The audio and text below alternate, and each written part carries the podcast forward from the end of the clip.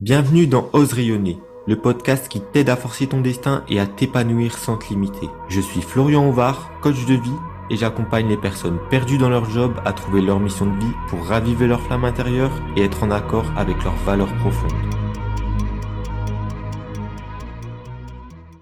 Hello hello, bienvenue dans ce 18e épisode du podcast Ose rayonner. Aujourd'hui, j'ai eu la chance d'interviewer Awa du compte Instagram Check Ta Paye et ensemble on a parlé de fiches de paie, de salaire, de négociation et des moyens possibles pour quitter ton job en toute sécurité. J'ai encore une fois appris beaucoup de choses et ça m'a fait plaisir de pouvoir faire cette interview, donc je te laisse l'écouter en espérant qu'elle te plaise. Awa, bonjour à toi, bienvenue dans ce podcast Ose rayonner, je suis très heureux de t'accueillir. On se l'est dit un peu en off, t'es la première personne que j'ai pu inviter avec qui on va pouvoir parler euh, argent, paye, administratif, donc euh, merci pour ta présence. Comment tu vas aujourd'hui? Salut Florian, merci beaucoup pour l'invitation. Je vais bien, je suis un petit peu enrhumée, mais euh, ça va le faire. Et je suis vraiment ravie d'être là. Merci beaucoup de m'avoir invité. Avec plaisir, plaisir partagé en tout cas. Avant de commencer cette interview, je commence toujours par la même question pour euh, que les personnes puissent te connaître. Awa, qui es-tu? Qu'est-ce que tu fais dans la vie euh, en quelques mots? Donc moi, je suis Awa, je suis la fondatrice de Check Ta Pay, qui est à la base un compte Instagram, qui est devenu une entreprise depuis octobre 2022, où en fait j'accompagne les salariés pour les aider à mieux comprendre tous les enjeux de leur rémunération. Ça va de la négociation de salaire à l'embauche, euh, comprendre une proposition de salaire, etc. Aussi à lire et comprendre son bulletin de paye quand on a des événements, quand on est en vacances, quand on est malade, etc. Jusqu'au moment du départ pour comprendre son solde de tout compte, bien négocier euh, son départ, si on partit en rupture conventionnelle, etc. Et du coup, je suis vraiment salarié euh, sur toute sa carrière, euh, sur toutes les problématiques liées à l'argent dans sa carrière. Ok, super. Ce qui est intéressant, c'est que je t'avoue, quand je t'ai découvert, euh, j'ai vu que tu étais checkeuse de paye, donc je savais pas trop ce que ça voulait dire. Et ce qui est bien, je trouve, euh, avec ce que tu fais, c'est que ça englobe vraiment une partie générale. C'est pas que forcément sur l'analyse d'une fiche de paie, mais plutôt aussi sur tous les droits qu'on peut avoir et qu'on connaît pas forcément. Alors j'ai déjà une première question pour toi. C'est vrai que, en tout cas personnellement, je trouve que les fiches de paie sont hyper compliquées en France à comprendre. Personnellement, quand j'en reçois, je regarde juste le salaire à la fin. et je comprends rien du tout. Donc est-ce que c'était une volonté de ta part aussi d'aider à faciliter euh, à comprendre tout ça? Ouais. Euh, alors en fait, si tu veux, moi j'ai euh, plus de 12 ans d'expérience en paye puisque j'ai été gestionnaire de paye, ensuite consultante, chef de projet euh, SIRH. Les SIRH, c'est tous les logiciels qui permettent de gérer les ressources humaines dans les entreprises. Et du coup, j'ai constaté qu'en fait, il n'y avait pas de discrimination. Tous les salariés, de l'ouvrier jusqu'au cadre supérieur, on comprend rien au bulletin de salaire et on est un peu dans le flou autour de ça. Et pourtant, le bulletin, en fait, si tu veux, il est au centre de tout dans ta vie, dans le sens où ça touche ok ta carrière, mais ça touche aussi d'autres aspects comme ta retraite, euh, si demain tu es au chômage, euh, quand tu es malade, etc. Et je me suis dit, c'est vraiment, euh, ce document, il est trop important pour que les salariés ne comprennent pas les conséquences que ça peut avoir sur sa vie. Et c'est de là qu'est venue, en fait, l'idée de dire, bah, on va déjà le simplifier parce qu'en fait, c'est un peu comme tout, quand on te donne les explications, bah, c'est beaucoup plus clair. Et en plus, il est très compliqué. Et, et c'est vrai parce que on est les champions du monde des pays les plus compliqués au monde. Il y a un classement qui existe pour ça. Et, et on est en tête de ce classement. Donc effectivement, c'est complexe, mais par contre, avec les bonnes explications et surtout regarder dans les yeux ou dans l'intérêt du salarié, eh ben, ça fait sens pour les salariés. Parce que souvent, quand tu vas trouver des explications sur le bulletin, ça va être tourné pour des gens qui font des bulletins. Donc ça va être des explications qui sont écrites dans un jargon un peu euh, euh juridico-paye, euh, etc. pas forcément accessible, alors que bah, le salarié va pas se poser les mêmes questions qu'un gestionnaire de paye qui est en train de faire un, bulletin de paye. Je trouve ça hyper intéressant comment tu l'as amené et j'ai plus l'impression que le bulletin de paye finalement c'est pas juste euh, qu'un bulletin de paye en fait comme tu l'as dit ça ça définit un peu ton avenir, les droits auxquels tu vas avoir. Tu vois, c'est quelque chose que je savais pas forcément et je me dis putain en fait euh, ça se trouve je me suis fait avoir sur plein de choses, tu vois. Est-ce que ça t'arrive toi aussi d'avoir des personnes qui qui viennent te voir en disant putain je suis totalement perdu, euh, je vois que je me suis fait avoir sur telle chose, je m'en étais pas rendu compte, etc.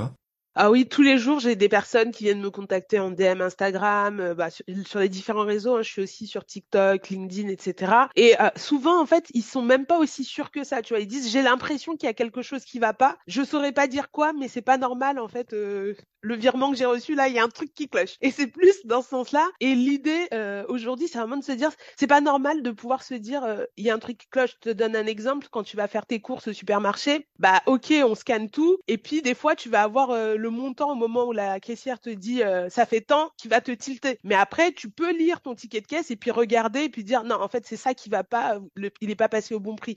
Et ben dans le même principe, quand tu as l'impression que ton virement il va pas, tu peux pas juste aller voir ton gestionnaire de paye en disant écoutez, il y a un truc qui cloche, mais le virement il est pas bon, sans pouvoir lui dire bah c'est ça qui va pas quoi. Et check ta paye en fait c'est l'objectif, c'est soit bah avoir des contrôleurs de paye qui vont regarder, donc des checkers de paye qui vont regarder la paye, qui vont l'analyser et qui vont déterminer où est-ce qu'est l'anomalie pour pouvoir bah, que demain te donner un, modèle de lettre de réclamation et tu vas pouvoir ensuite contacter ton gestionnaire de paie en disant l'erreur elle est là, ça va pas, vous vous êtes trompé. Et eux, en général, ça se résout dans 99% des cas à l'amiable. Ils disent oui, excusez-moi, on s'est trompé et puis ils euh, résolvent l'anomalie. Et l'autre cas, et là c'est la première promotion des, des, summer camps, on fait un summer camp cet été, ça commence samedi là, samedi 10 juin, où en fait là c'est des salariés qui vont euh, se former pour apprendre à justement à être en capacité eux-mêmes de détecter les anomalies de leur bulletin de paye, être en capacité eux-mêmes aussi de négocier leur salaire, négocier leur départ, parce que je fais aussi des accompagnements pour aider les salariés justement à négocier une rupture conventionnelle,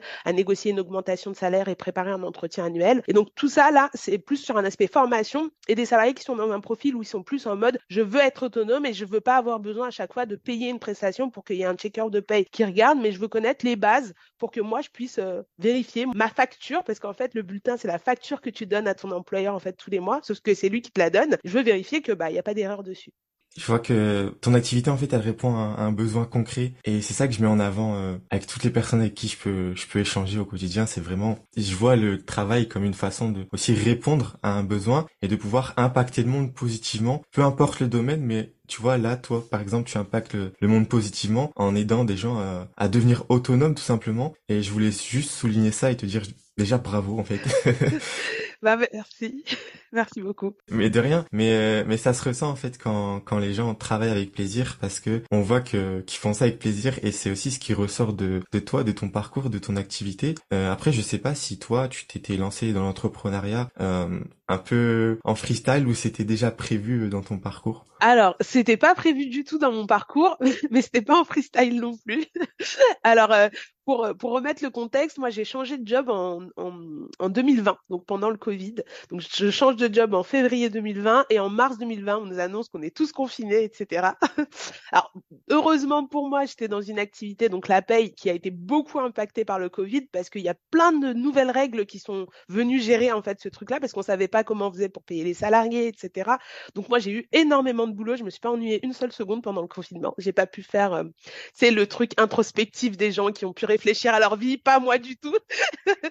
donc j'ai bossé. Après, malheureusement, en fait, euh, vers la fin de l'année, euh, en septembre, ils nous ont annoncé qu'en fait, ils arrêtaient le logiciel sur lequel moi je travaillais. Donc, ils ont décidé ensuite de faire des suppressions de postes et je suis partie dans le cadre d'un licenciement économique. À ce moment-là, j'ai repris une formation donc en organisation et conduite du changement. Et euh, a donc j'avais déjà lancé ma page Instagram en avril 2021 et c'était vraiment pour partager des conseils gratuits. Et je me disais, bon, on verra où ça mène, mais il n'y avait pas forcément de projet entrepreneurial euh, solide derrière. Et euh, en fait, euh, le, succès de la page m'a dépassé complètement, puisque en même pas un an, il y avait plus de 10 000 abonnés. Et les gens me demandaient tous les jours, mais est-ce que tu peux vérifier mes payes Je disais, mais moi, j'ai pas prévu de vérifier tout de suite tes payes. voilà. Et quand ma formation s'est terminée, bah, en fait, j'ai eu un choix à faire. Soit je repartais sur un boulot salarié, toujours dans mon domaine, la paye, les SIRH, soit bah, essayé de lancer mon entreprise de voir ce que ça donnait avec Check Ta Paye. Et c'est là qu'en fait, euh, avec la communauté, on a co-construit euh, des offres, donc des offres adaptées aux salariés. Donc euh, j'ai eu toute une équipe d'abonnés qui se sont mis avec moi dans des ateliers de groupes de travail. On a pensé en fait à toutes les problématiques que les salariés rencontraient autour de leur bulletin de paye, autour de leur rémunération, de leur salaire. Et de là, en fait, on a imaginé les les prestations. Et donc il y a le check-in. le check-in, c'est quand bah, tu vas rentrer dans une entreprise et en fait, on t'a promis plein de choses à l'entretien d'embauche, mais ce qu'on s'est rendu compte, c'est qu'il y a plein de salariés, une fois euh, qu'ils commencent à travailler, ils voient les premiers bulletins et il y a une déception parce que ça correspond pas forcément à ce qui s'est euh, passé au contrat. Et l'idée avec le check-in, c'est vraiment de dire, bah, on va regarder ton contrat, on va regarder tes trois premières payes et on va te dire si tout est OK, si tout est d'équerre et euh, si justement dès le démarrage, il faut pas réajuster des choses avec ton employeur. Ensuite, on a les prestations de type check-up. Et là, c'est quand tu es en poste, euh, tout va bien. Mais souvent, il se passe des événements. Tu vas être malade euh, ou quelque chose. Et à un moment donné, tu as l'impression qu'il se passe quelque chose sur ta paye. Et là, on va venir analyser une ou plusieurs payes pour voir ce qui va pas et justement pouvoir signaler l'anomalie.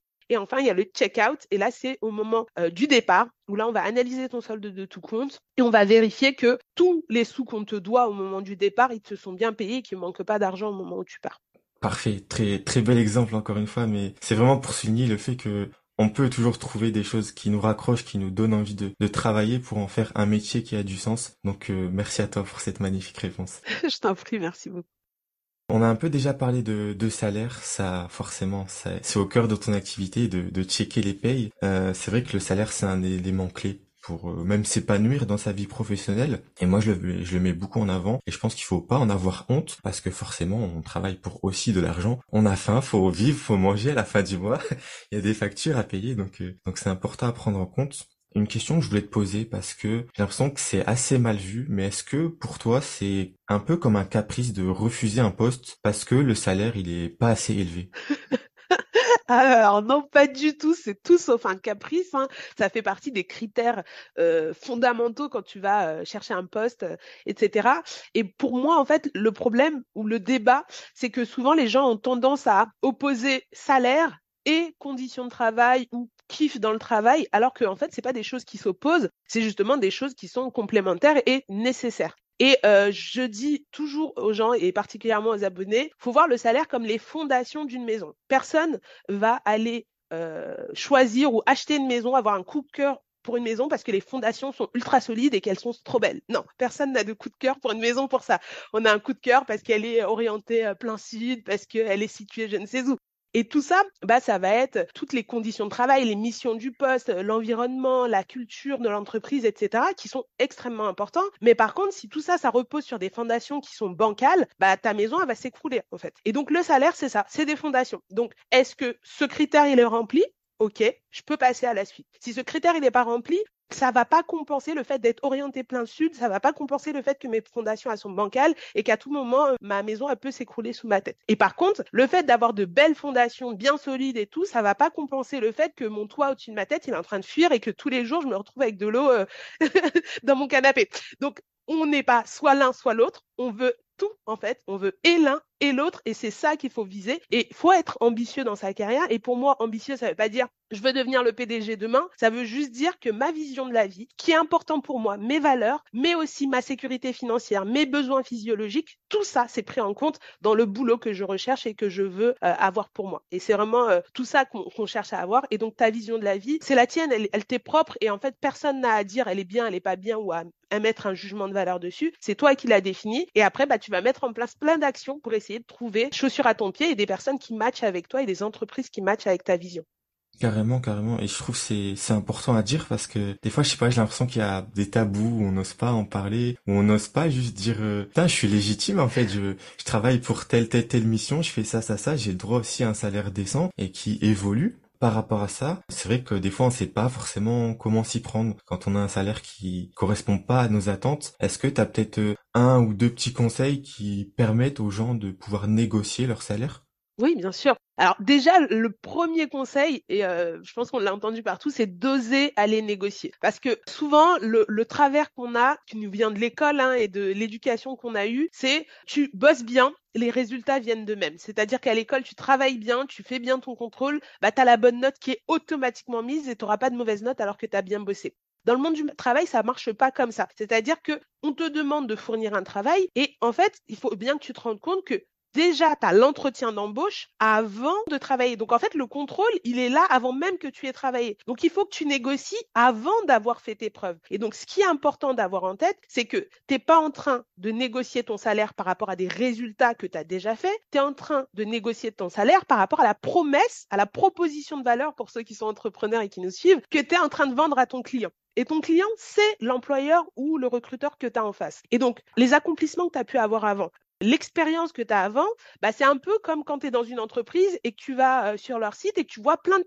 témoignages de clients satisfaits. Bah, pour le client, c'est rassurant, ça montre que, ah ouais, si tous ceux-là, ils ont été satisfaits, bah, moi aussi, je vais sûrement être satisfait. Et du coup, c'est à l'entretien, c'est dès le début que tu vas demander à négocier au maximum il faut pas se faire avoir parce qu'on va te vendre souvent, de dire, bon, accepte ce petit montant pour l'instant, et puis quand tu auras fait tes preuves, je t'augmenterai. Non, c'est quand il a son caillou dans la chaussure, c'est-à-dire qu'il a un problème, il a personne pour le résoudre, toi, tu es la personne qui vient régler ce problème-là et tu lui dis, écoute, moi, je suis en capacité de régler ton problème, j'ai ça, par contre, ça te coûtera tant.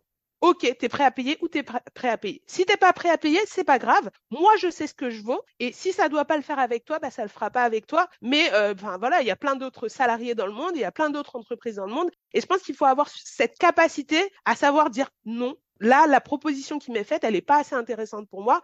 Ok, les missions sont intéressantes, mais vu que les fondations, elles sont pas solides, ça va se casser la gueule à un moment. Et donc vraiment, la négociation à l'embauche, c'est le meilleur moment pour négocier. Et c'est difficile de rattraper une négociation qui est ratée, même si ça se rattrape, mais c'est plus difficile. Donc, si vraiment euh, je dois donner un conseil, c'est misez tout sur l'embauche. Vous avez pratiquement rien à perdre parce que les employeurs contrairement à ce que les gens ont super peur en disant bah si euh, je suis un peu trop gourmand dans entretien, ils vont arrêter. Non, si ton profil les intéresse vraiment, ils vont négocier, c'est-à-dire ils vont essayer de, de discuter avec toi pour voir s'ils peuvent tirer ton prix un peu vers les bas. Si par contre, ils sont pas très intéressés par toi et qu'en plus tu leur demandes un montant qui leur paraît euh, un peu cher, bah oui, ils vont pas discuter avec toi, mais de toute façon, ils n'étaient pas tellement intéressés par ton profil de toute façon. C'est un peu ce que j'allais dire finalement. Est-ce que aussi euh, arriver en mode euh, là le poste me convient, mais le salaire ne me convient pas, donc je vais le négocier. Est-ce que ça peut aussi être entre guillemets un gage de qualité? La personne voit en nous une personne qui ose, qui qui s'affirme juste sa valeur, donc ça peut aussi inspirer confiance envers l'employeur peut-être? Bah, en fait, en général, les gens qui ont confiance en eux inspirent confiance parce que il y a des gens qui sont très euh, talentueux, très bons, mais qui ont manque de confiance en eux. Et du coup, bah, vu que je t'ai jamais vu travailler, moi, je me fie que à ce que tu me montres. Et donc, si toi-même, tu as l'air pas très sûr de pouvoir assurer l'émission ou pas très sûr de pouvoir demander tel prix, bah, voilà. Et puis, il faut se dire que, un peu comme nous, quand on achète certains produits, quand c'est en dessous d'un certain prix, on se dit automatiquement c'est de la mauvaise qualité ou que la personne n'a pas compris l'attente que j'ai. Par exemple, si moi demain je me marie, et que je fais appel à une décoratrice d'intérieur et que euh, moi je veux un truc super grandiose, super luxueux et tout, et eh ben je vais regarder euh, les différents tarifs des décoratrices euh, d'intérieur pour des mariages et si je vois des prix trop cheap, je vais me dire non en fait la déco va être trop cheap. Alors que peut-être qu'en fait c'est une nana qui a pas super confiance en elle et qui est en train de se lancer du coup elle a fait des prix bas, mais le problème c'est que moi dans ma tête je me dis le mariage que je veux, bah, en fait, ça, le prix n'est pas raccord. Et bah, c'est exactement la même chose quand, par exemple, tu vas avoir euh, un senior qui a beaucoup d'expérience, qui a une expertise et qui est capable de faire un boulot de dingue derrière, qui se vend comme un junior. On va se dire, ah non, s'il demande ce salaire-là, c'est qu'en fait, il ne sera pas capable de gérer les missions et les responsabilités que je lui demande. Donc, savoir bien estimer sa propre valeur sur le marché du travail et bien positionner son prix, c'est important parce qu'on peut se saboter en demandant beaucoup trop, mais on peut se saboter en demandant pas assez aussi. Et ça, faut en avoir conscience. Et je trouve ça hyper intéressant ce que tu dis de savoir euh, estimer son prix. Et je trouve que ça met euh, plutôt en marche une, une démarche active en fait plutôt que passive. Je m'explique, euh, j'ai l'impression que souvent quand on parle de salaire, on se dit bon bah c'est acquis, le salaire c'est ça, etc. Et c'est pas lié à ma valeur, j'y peux rien. Alors que quand on estime son propre prix, j'ai envie de dire, on parle de soi, de sa valeur, de ses compétences, de ses savoir-faire, et ça remet une autre dynamique en place qu'on peut justement négocier parce que bah ça part de soi et on sait de quoi on est capable, on sait ce qu'on peut apporter à l'entreprise. Donc ça apporte aussi euh, de la confiance en soi tout simplement envers l'employeur et euh, le salaire qu'il peut nous proposer quoi. C'est tout à fait ça, Florian, et tu as dit vraiment le, mot clé essentiel pour moi. T'es pas passif dans ta carrière, tu es actif. Et la problématique qu'on a tendance à avoir, nous les salariés en France, c'est qu'on est dans un état de passivité. Moi, j'ai beaucoup d'abonnés qui viennent me voir en disant « Oh, j'ai pas eu d'augmentation de salaire depuis cinq ans. » Et je leur demande, bah, du coup, c'est qu'est-ce qu'on te répond quand tu demandes des augmentations de salaire? Ah, bah, j'en ai pas demandé, c'est juste que j'en ai pas eu. Oui, donc en fait, tu es en train d'attendre qu'on te donne une augmentation de salaire. Et ça, c'est toute la problématique parce qu'en fait, c'est ta responsabilité à toi d'aller chercher le salaire et c'est pas la responsabilité de quelqu'un d'autre. Et du coup, bah, comme tout le monde, hein, quand il s'agit de sortir de l'argent, euh, c'est difficile. On a tous des oursins dans les poches. Les patrons, c'est la même chose. Donc, si tu attends, tu auras beaucoup moins que si tu es proactif et que tu vas chercher. Carrément. Et puis ça rejoint ce que tu disais en disant oser. Il y a mon coach qui m'a dit une phrase qui, qui m'a toujours resté en tête. Il me disait en fait, ose demander. Au mieux, tu as un oui. Et au pire, tu as un non. Mais de toute façon, le non, c'est pas grave parce que en ne demandant pas, tu as déjà le non, en fait. C'est ça. Donc en fait, euh, oser, au pire, vous, vous serez surpris et, et tant mieux, quoi. Exactement. Alors personnellement, je parle pas mal de reconversion professionnelle. Donc qui dit reconversion professionnelle dit forcément quitter son job actuel. Et c'est vrai que c'est quelque chose qui peut faire peur. Des fois, on sait pas forcément comment s'y prendre. Euh, certes, il y a la, rupture conventionnelle, mais des fois, l'employeur ne veut pas forcément la signer, ne veut pas forcément nous l'accorder. Et euh, ça tombe bien parce que je suis tombé sur une vidéo euh, de toi que tu avais faite sur Instagram où tu disais qu'il est possible de, de faire entre guillemets une faute professionnelle pour se faire licencier et avoir ses droits au chômage. Est-ce que c'est quelque chose que toi tu, tu conseilles peut-être aux personnes que tu accompagnes? Alors pas du tout.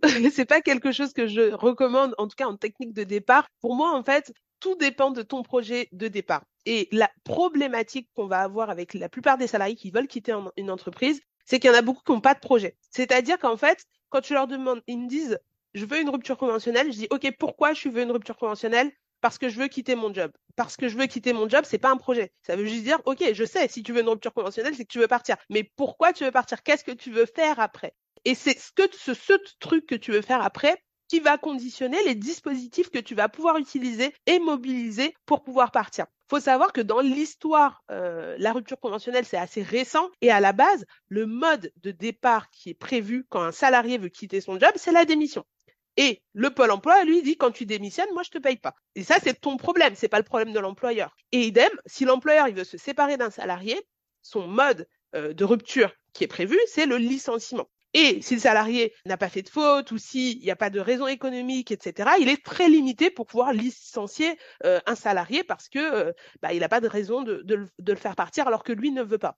Et du coup, l'État a mis en place cette rupture conventionnelle où en fait l'employeur et le salarié peuvent se mettre d'accord et dire on va partir. La problématique, c'est que quand toi, en tant que salarié, tu veux partir mais que ton boss, il a aucune envie de te voir partir parce que tu bosses super bien, que tu lui ramènes de l'argent, bah, ça va être très compliqué de vendre une rupture conventionnelle parce qu'il faut savoir qu'en plus, dans la rupture conventionnelle, eh bien, il y a un paiement euh, qui est indispensable, qui est l'indemnité de rupture conventionnelle et l'employeur est obligé de te payer. Donc, pour qu'il te paye pour partir, faut qu'il ait des bonnes raisons. Il faut que tu amènes des arguments sur la table qui vont le convaincre que c'est dans son intérêt d'accepter cette rupture conventionnelle. Donc il y a toute une préparation, une réflexion de la rupture conventionnelle Malheureusement, beaucoup de salariés, bah, ils envoient un courrier comme ça et puis ils espèrent que euh, ça va passer. Cette technique-là ne marche pas. Préparez bien vos demandes de rupture conventionnelle.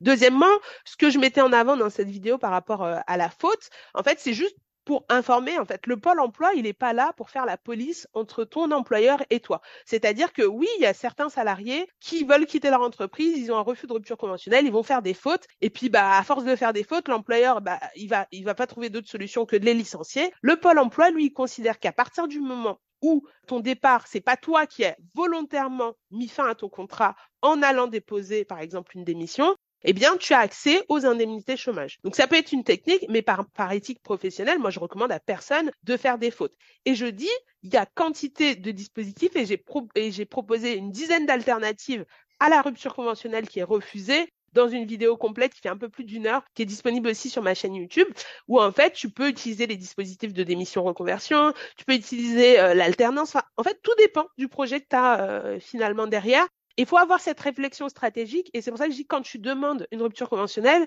tu ne demandes pas juste une rupture conventionnelle, tu demandes à partir, tu demandes, tu fais un divorce à l'amiable avec ton employeur. Donc en fait, si il faut que tu gardes en tête qu'il peut dire non, il n'est pas obligé de dire oui. Et à ce moment-là, quel est le plan B? Quel est ton plan B? Tu dois absolument avoir un plan B. Sinon, en fait, tu es juste en train d'annoncer à ton mec, euh, bah écoute, euh, c'est fini entre nous. Par contre, il faut payer les frais d'avocat. Et il te dit, bah non, moi j'ai pas envie de payer les frais d'avocat. Ok, on reste ensemble. Oublie ce que je t'ai raconté. tu vois, il y a un peu euh, une mauvaise ambiance après, quoi. Je vois. c'est bien, c'est bien ce que je comprenais finalement. Cette vidéo, c'était plutôt aussi à titre informatif pour dire bon, il y a cette solution. Après, est-ce que c'est de ton éthique de le faire ou pas. Bon, ça c'est à chacun et chacune de se positionner là-dessus. Mais c'est vrai, comme tu dis, il y a des dispositifs qui nous permettent de, de quitter notre job en toute sérénité. Et euh, je pense qu'il est important aussi d'aller faire des recherches sur tous ces dispositifs parce que c'est vrai que quand je parle à des personnes de reconversion professionnelle, il y a ce point de OK, je dois quitter mon job mais mais je vais pas le faire parce que j'ai besoin d'argent en fait. Et si je quitte mon job, je suis je suis dans la merde. je suis dans la merde parce que j'ai plus d'argent et ça c'est un point essentiel qui je trouve est un point de blocage quand on veut quitter son job et ça ça crée un peu des, des frustrations et finalement on n'ose rien faire et on n'ose pas se mettre en action. Donc euh, donc voilà, allez faire vos recherches je pense qu'il y a pas mal de dispositifs, comme tu le disais, euh, pour tout ça.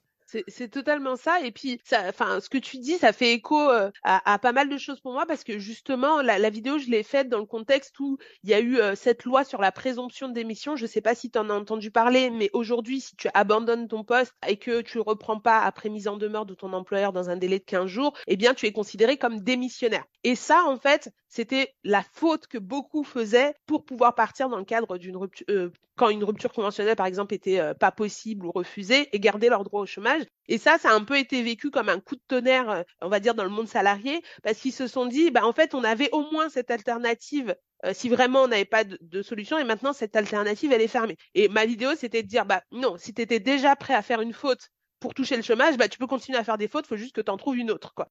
Mais le propos, c'est de dire, c'est dommage d'en arriver à faire des fautes alors que toi, tu as, une éthique professionnelle, etc. Alors qu'il y a plein de dispositifs qui existent et c'est juste par ignorance que tu vas pas les mobiliser alors que dans 99% des cas, ils sont bien plus avantageux parce que quand tu fais une faute, en fait, tu as le truc le plus désavantageux possible pour pouvoir quitter l'entreprise. Et la seule chose entre guillemets que tu te sécurises, c'est euh, d'avoir des indemnités de chômage qui d'ailleurs, bah, dont la durée s'est encore réduite, où on a à peine un an et demi maintenant. Donc en fait, c'est dommage alors que tu as des dispositifs qui sont bien plus avantageux, qui sont pensés pour ça et qui t'obligent pas à faire une faute pour partir. Mmh, carrément. Et c'est vrai qu'en faisant mes recherches, j'ai vu aussi que, je pense que c'est la même loi dont tu parlais, que l'employeur peut peut mettre en place euh, je sais pas comment dire, mais s'il voit que tu as démissionné pour faute grave, il peut mettre en place un dispositif pour euh, annuler tes, droits de chômage et les bloquer. J'ai vu que c'était une loi qui avait été euh, mise en place fin 2022. Bon, je suis pas allé beaucoup plus loin, mais, euh, voilà, faut faire attention quand on quand on fait ce genre de choses aussi.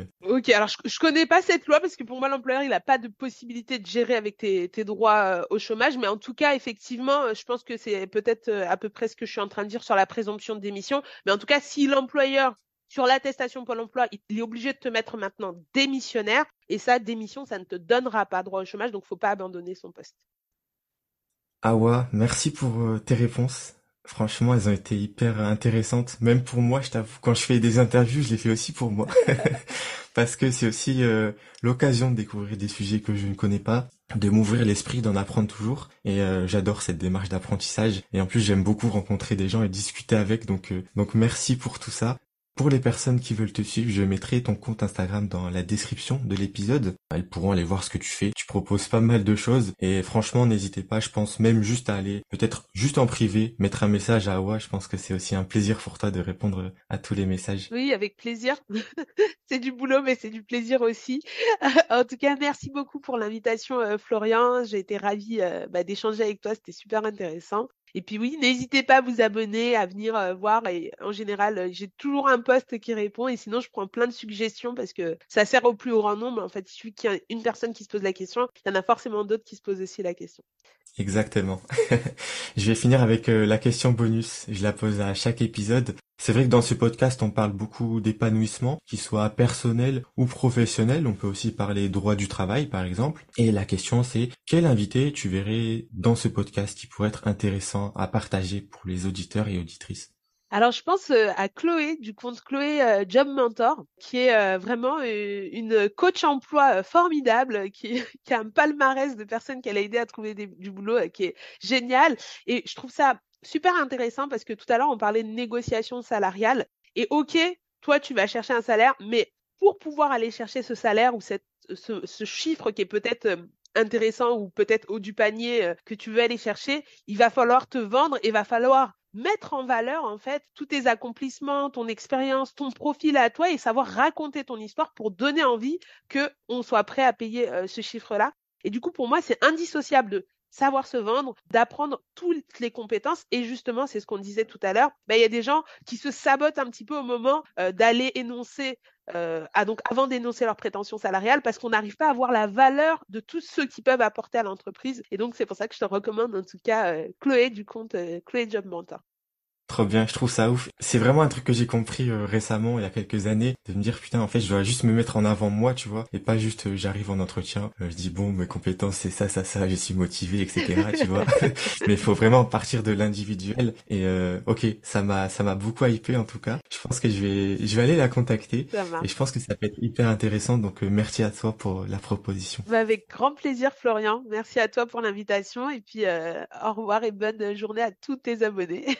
à très très vite. Merci à toi. Ciao, ciao. Avant de te quitter, j'espère que ce podcast t'a plu. Si c'est le cas, n'hésite pas à le noter sur 5 étoiles, ça m'aiderait énormément. Et puis si tu as des questions ou des propositions, tu peux toujours me contacter sur Instagram. D'ici là, porte-toi bien et on se retrouve bientôt pour un nouvel épisode.